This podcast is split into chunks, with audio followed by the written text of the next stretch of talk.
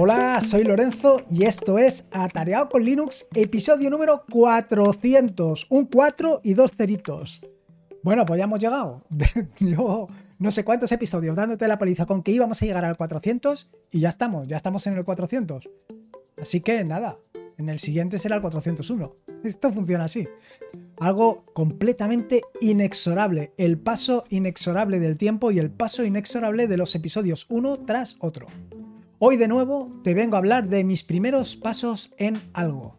Y es que al final es lo que tiene. Cuando estás tonteando, cuando estás jugueteando con fuego, normalmente no, te decía tu madre que cuando jugueteas con fuego por la noche te meabas. Pues aquí más o menos es exactamente lo mismo. Tanto juguetear con el tema de Zettelkasten que al final, ¡pam!, caes. Cierto es que yo vengo desde hace ya, pues te diría que unos dos meses, tonteando con todo esto de Zettelkasten. Eh, inicialmente no me lo había planteado, no me había dado, bueno, realmente sí que me había planteado dar el salto a Zettelkasten, pero bueno, pues no había encontrado exactamente eh, la motivación adecuada para ello. Sin embargo, eh, en estas últimas semanas, que yo te diría que la vorágine me ha, mm, me ha sobrepasado por completo, eh, pues me he dado cuenta de que estoy aprendiendo una gran cantidad de cosas, que estoy eh, innovando, no sé si decir innovar, esa es la palabra adecuada, pero sí que estoy metiendo muchísimos conceptos dentro de mi cabeza y sin embargo no lo estoy aprovechando de forma adecuada. Y no lo estoy aprovechando de forma adecuada porque eh, no estoy tomando notas y no estoy tomando notas, te preguntarás, ¿y por qué no tomas notas? Bueno, pues no estoy tomando notas por la sencilla razón de que a lo mejor simplemente lo que he aprendido ha sido cómo actualizar Rust en mi equipo o cómo eh, actualizar una aplicación utilizando eh, Jai en Manjaro o cómo puedo, en fin, son pequeños detalles que digo, y para esto voy a escribir algo, pero es que realmente, realmente, y aquí es donde tiene toda la gran ventaja todo esto del Zettelkasten, pues eh, la gran ventaja es que puedes abrir tantas notas como quieras, notas de lo más pequeñas o lo grandes que consideres, y luego ir eh, eh, modificándolas, adaptándolas y haciendo lo que consideres con ellas, ¿no? Entonces, esta ha sido una de las razones para, pues para decidir dar el salto, decidir meterme directamente y de lleno ya en el método Zettelkasten, que tampoco va a ser una gran renovación para lo que vengo haciendo habitualmente. Llegados a este punto, probablemente te estarás preguntando, ¿pero qué es esto del Zettelkasten? ¿De qué me está hablando este hombre? No entiendo nada. Eh, a lo mejor, si me sigues de hace tiempo, sí que ya sabes de qué va esto. Esto de Zettelkasten es algo que, bueno, pues que últimamente se mueve mucho, pero a través de otra serie de aplicaciones, como pueden ser Obsidian o alguna de estas. Incluso Ángel de Yugi que está hablando de Zettel Notes. En fin, que hay mucho movimiento en torno a esto. Así que probablemente hayas escuchado lo que es esto de Zettelkasten. Pero si no lo has escuchado, pues decirte que Zettelkasten no es ni más ni menos que una caja de notas. ¿sí? Simplemente es eso. Es una, la traducción literal de Zettelkasten es caja de nota, punto pelota. Y al final, bueno, es un poco más allá porque es una metodología, una metodología que te permite la gestión del conocimiento, la gestión del conocimiento y la toma de notas. Básicamente es eso. Y esto es al final un poco lo que quizá a mí me faltaba. Esa pieza, ese eh, elemento del rompecabezas que, que me hacía falta a mí. ¿En qué consiste? Bueno, pues básicamente esto de Notes lo único que consiste es en tomar notas. Y si no tomas notas, pues ya puedes tener Obsidian, ya puedes tener Zettel Notes o puedes tener lo que tengas que no te vale para nada. Lo importante aquí es tomar notas y cuantas más notas tomes, mucho mejor. Esto es el objeto fundamental de, este, de esta metodología. Evidentemente, tomar notas en sí no tiene mucho más básicamente es lo que he venido yo haciendo durante estos últimos, digamos, desde el 2008 en el que inicié el proyecto atareado.es, pues desde ese año he estado tomando notas, notas que algunas se han visto volcadas directamente en el proyecto, en atareado.es, y otras que simplemente han quedado, bueno, pues en ese cajón de notas. Lo que pasa es que esas notas pues no cumplían exactamente las características que requiere el método de Zettel Notes. Y estas características base son básicamente que esas notas no sean notas sueltas, sino que estén enlazadas. Y esto es un poco lo que viene a reconducir lo que te comentaba al principio del podcast. Eh, que actualmente no estoy tomando notas porque como son notas tan reducidas, pues no las tomo.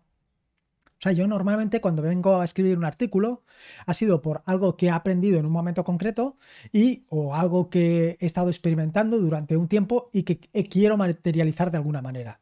Y la forma de materializarlo, la forma más sencilla de materializarlo es hacer un artículo. Un artículo en el que volcar pues todo ese conocimiento o todo eso, mm, ¿cómo te diría?, experiencia que he adquirido durante el paso del tiempo. ¿Qué es lo que sucede? Pues que esto me lleva mucho tiempo escribir un artículo, un artículo pues de algún tema concreto, pues de algo relacionado con programación, pues a lo mejor me puede llevar pues dos, tres, cuatro, cinco horas o incluso más, o incluso si por ejemplo tengo que hacer algún tipo de investigación, pues a lo mejor me puede llevar varios días. ¿Qué es lo que sucede? Pues que esto eh, es mucho tiempo, es mucha inversión de tiempo y es un tiempo que realmente he desperdiciado. Y he desperdiciado porque si todo ese tiempo que he invertido en aprender todo esto lo hubiera consolidado mediante notas, pues solamente sería coger todas las notas, agruparlas, juntarlas y volcarlas en ese artículo. Tan sencillo como eso. Vamos, es que es de cajón. Es de Zettelkasten, de cajón de notas. Si todas las notas las tienes ahí en ese cajón, pues simplemente tienes que extraer aquellas notas que te interesan y componer el artículo, componer el podcast, componer el vídeo. Tan sencillo como esto. Claro, pero para esto hace falta poder extraer todas las notas de ese cajón de notas. ¿Y cómo extraerlas? Porque si te pones a revisar todas las notas, pues casi vas a perder más tiempo buscando las notas que otra cosa. ¿La solución para esto? Pues la solución para esto es la metodología Zettelkasten, que lo que consiste es enlazar las notas, enlazar unas notas con otras. Tan sencillo como esto, no hay más. Simplemente es esto, tener todas tus notas enlazadas. De forma que, por ejemplo, si las tienes etiquetadas y dices, bueno, hoy quiero buscar o quiero escribir un artículo sobre Jai, sobre esta eh, herramienta para instalar aplicaciones desde los repositorios AUR. Bueno, pues simplemente se trata de ir recogiendo, ir buscando todas las notas que tengan etiquetado Jai y ya lo tendría, ya podría yo recomponer mi artículo de forma sencilla. O simplemente yo estoy escribiendo, escribiendo, eh, voy tomando mis notas, voy haciendo mis cositas y un día digo, a ver qué tengo sobre Jai. Echo mirada y digo, ostras, que tengo 15 notas sobre Jai. Puedo recomponerlas todas y crear una única nota nueva con toda la construcción o dejarlas como están y a partir de ahí escribir mi artículo. Yo creo que está bastante bien, yo creo que la idea es muy interesante, yo creo que vale la pena y al final para mí eh, tampoco va a representar un sobreesfuerzo adicional porque gran parte de todas estas eh, metodologías ya la estaba implementando. Quiero decir, tanto la parte de la toma de notas como la parte de referencias que ahora te comentaré, pues esto es algo que ya llevaba realizando desde hace bastante tiempo. Cada uno de los artículos que publico, que normalmente son artículos concretos, en los que te hablo, por ejemplo, de, eh, pues no te sé decir, algo de la terminal de en pues a lo mejor te hablo de condicionales en bash, o por ejemplo, todo lo que son las píldoras pitónicas. Las píldoras pitónicas, por ejemplo, son carne de cañón de un Zettelkasten porque cada una de las notas de las píldoras pitónicas pues son un concepto concreto que posteriormente vas a poder reaprovechar. Por ejemplo, si vas a escribir un artículo más complejo en el que quieres hacer referencia a varios de las píldoras pitónicas, pues por ahí puedes atacar todo este tema. Con lo cual, yo lo veo realmente muy interesante y donde no voy a tener que hacer una gran inversión de tiempo. En fin, Quiero decir, actualmente, por ejemplo, estoy eh, implementando una aplicación para la gestión de notas. Algo muy meta, como estás viendo. Eh, y que está implementada en RAS y de la que ya te hablaré más adelante, por allá por septiembre. Que ya te contaré que estamos montando ahí un, temita. Bueno, como te decía, actualmente esto yo solamente estoy haciendo la parte de la API. Eh, y estoy desarrollándola con, con un, con un framework que se llama Actis. Yo con Actix no había trabajado nunca, con lo cual pues no hago más que pues descubrir cosas nuevas, aprender, saber cómo funciona, saber cómo tengo que em, levantar la web, saber cómo la tengo que actualizar, todo este tipo de cosas las estoy aprendiendo ahora. ¿Y qué es lo que sucede? Pues lo que me está sucediendo es que no estoy tomando notas de nada, porque a lo mejor un día aprendo pues simplemente cómo, eh, eh, pues no sé decirte, cómo utilizar la sincronía con Actix. Luego, cómo puedo eh, eh, añadir a Actix Swagger, cómo puedo añadir un middleware para hacer toda la autenticación eh, de usuario. Todo este tipo de cosas que a lo mejor a ti te suenan ahora chino, sí comprendes que son cosas muy concretas, cosas muy puntuales y que, bueno, pues simplemente por eso, porque a lo mejor son una decena de líneas, pues simplemente no las escribo. ¿Y qué es lo que sucede? Pues que se pierden, se pierden de forma eh, absurda. Porque si todas esas notas, en lugar de que se perdieran, las pudiera ir recopilando, pues tendría posteriormente un artículo o una serie de artículos en referencia a cómo he montado una API utilizando RAS, Actis, middlewares, Swagger, eh, cómo he hecho testing, todo eso lo puedo montar, lo puedo contar. De la misma manera, pues por ejemplo, todo el tema de la actualización de los repositorios, toda la actualización, por ejemplo, de. O, las extensiones que estoy haciendo para NoMesel. Bueno, pues eh, esto de las extensiones de NoMesel, pues, como va evolucionando, evolucionando y como va cambiando, pues cada día aprendo cosas nuevas. Incluso, pues eh, estudiando el código de otros, pues vas descubriendo cómo puedes hacer widgets o cómo puedes hacer determinadas cosas que antes no sabías. Si esto, en lugar de eh, dejarlo en mi cabeza, pues lo fuera eh, anotando, lo fuera incluyendo, pues iría construyendo mi, Zettelkasten. Y eso es precisamente lo que quiero resolver. Y eso es la razón, eh, en pocas palabras, para intentar o dar los primeros pasos con el método Zettelkasten. Y esto es un poco el presente, la situación en la que me encuentro ahora mismo. Es decir, ahora estudiando o preparando lo que va a ser la próxima temporada, la temporada del 2022-2023, es decir, a partir de septiembre. Sí, sí, ya la estoy preparando. No me llames loco, pero ya la estoy preparando. Porque ahora nos vamos a meter en el mes de agosto y durante el mes de julio tengo que hacer muchas cosas para, para la nueva temporada. Bueno, pues eh, enfrentándome a esta situación, me he dado cuenta, pues, un poco de estas reflexiones que te acabo de decir en voz alta.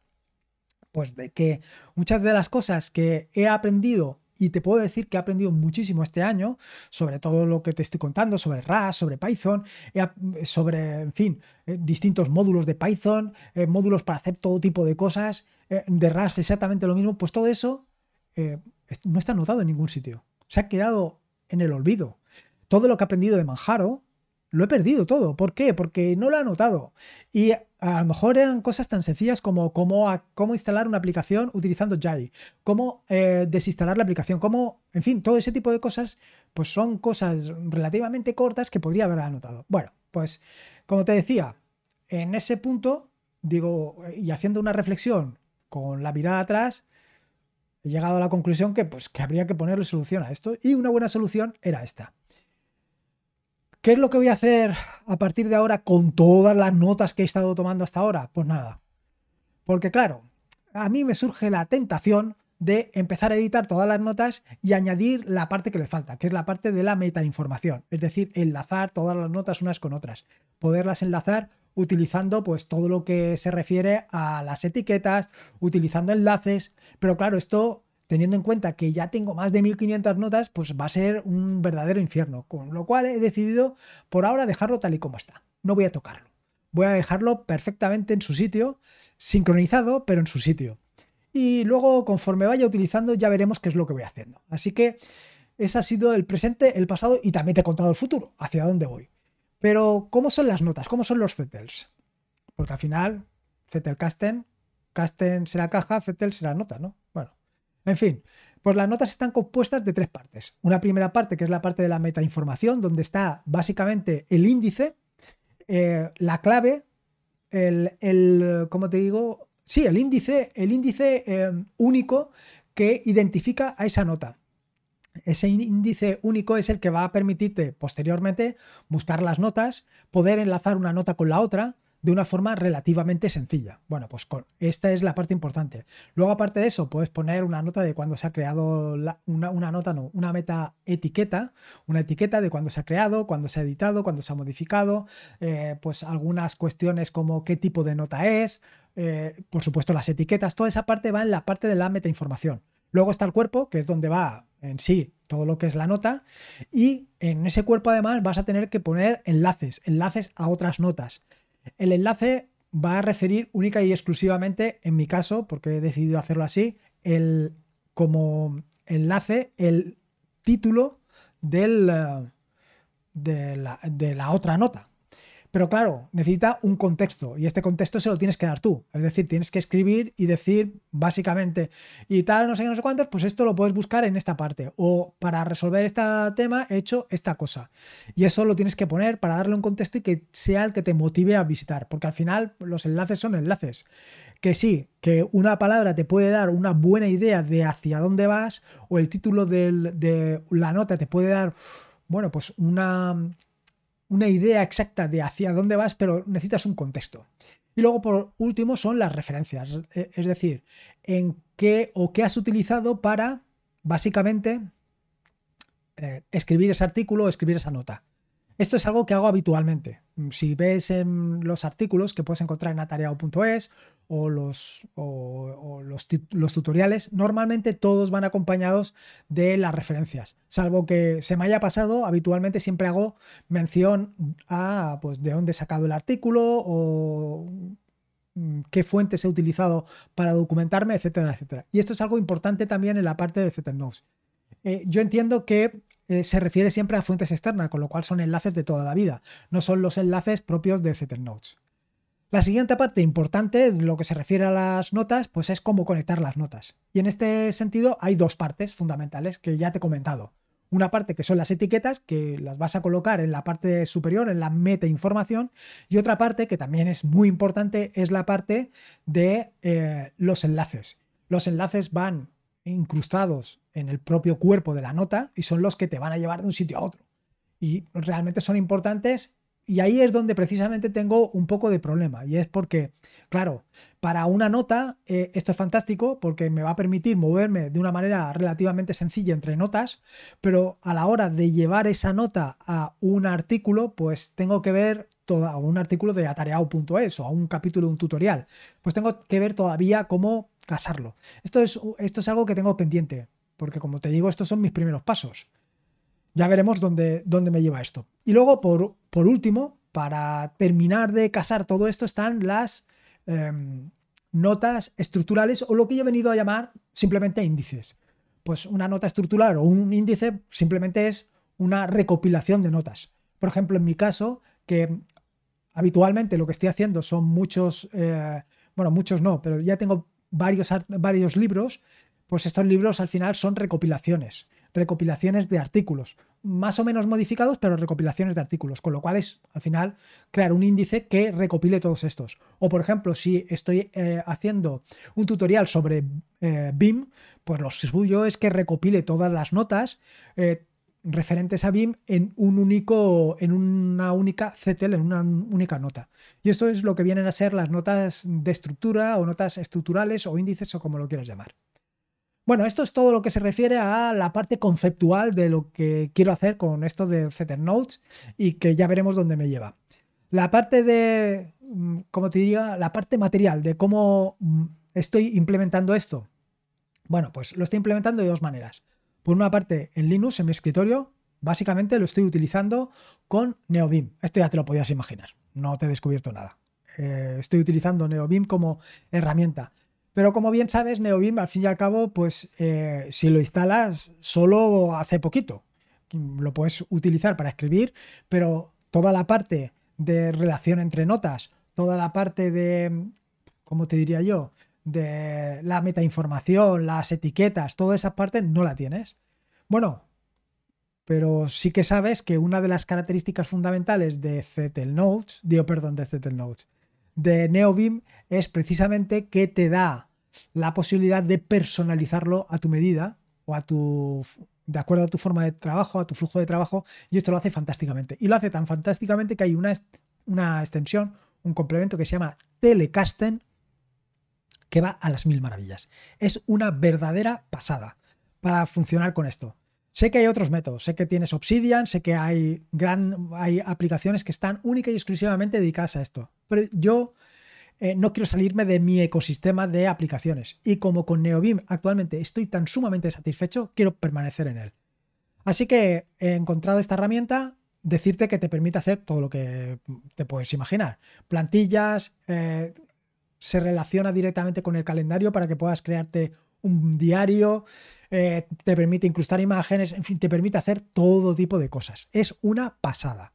Y yo creo que ha sido una de las razones principales para la que, por las que me he visto, ¿cómo te diría?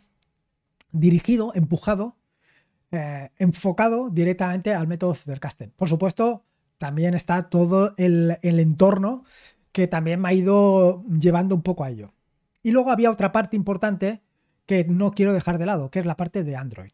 Actualmente estoy utilizando em, básicamente notas en Android, no tomo nunca, jamás. Pero lo que sí que hago habitualmente en Android es eh, tomar capturas, capturas de alguna página web que me interesa o alguna nota que me interesa, o sea, no describirla, sino eh, una nota que veo en una página web, pues llevármela directamente. Eh, esto normalmente lo hago con Wallabag, pero quería ir un paso más allá y quería hacer o quería tenerlo sincronizado todo en el mismo sitio. Así que yo creo que ha sido Ángel también la otra parte que me ha ido empujando, Ángel de Yugi, el que me ha ido empujando también a todo esto de Notes, que es precisamente la herramienta que estoy utilizando en Android y que también ha sido, digamos, el detonante, el que me ha llevado a, pues, a seleccionar todo esto. Y por último, claro, una cosa está en Linux, otra cosa está en Android y cómo casa todo esto, cómo lo tengo todo eh, unido. Bueno, pues todo lo tengo unido con algo que ya te conté en el episodio 387 del podcast que titulé Gitea o que no te despiste el brilli brilli. Y esto es precisamente lo que temo que me pueda suceder ahora, que me haya despistado el brilli brilli del Zettelkasten. Esperemos que no. Vaya, básicamente lo que estoy haciendo es con Android, o sea, con Zettel Notes en Android, sincronizar contra eh, Gitea y en mi equipo también sincronizar contra Gitea. Y lo hago, pues, básicamente con Kit, que es con lo que mejor me muevo. Em, así que, pues, un poco esta es la solución completa.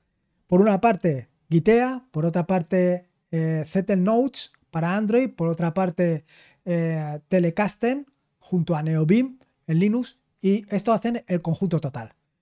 ¿Dónde irá a parar todo esto? Bueno, pues esto ya te lo contaré más adelante, cuando, cuando vea cómo funciona todo. Sí que te tengo que decir que la parte de Linux, la parte de Zettelkasten con NeoBeam, bueno, de Telecasten junto con NeoBeam, la estoy utilizando desde hace aproximadamente unos dos meses, en modo de prueba.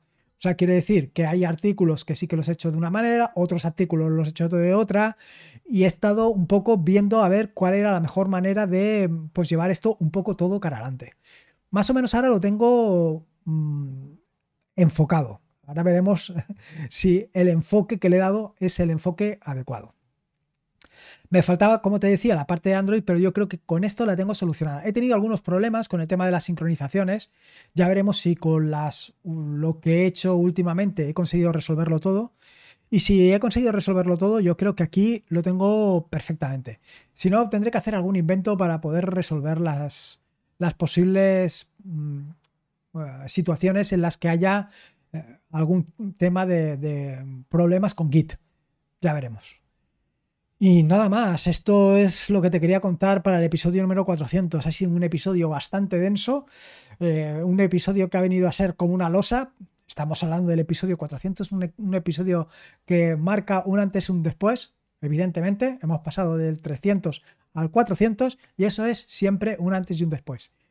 Espero que lo hayas disfrutado. Y si lo has disfrutado, te pediría encarecidamente dos cosas. La primera cosa es que me cuentes cómo tomas tus notas. Si es que tomas, claro, si no tomas notas, evidentemente no vas a contarme nada. Y la segunda es recordarte que actualmente Atareado con Linux está en Spotify, con lo cual esa valoración de 5 estrellas, que creo que son estrellas, en Spotify será fantástico para dar a conocer este proyecto y que lo conozca mucha más gente.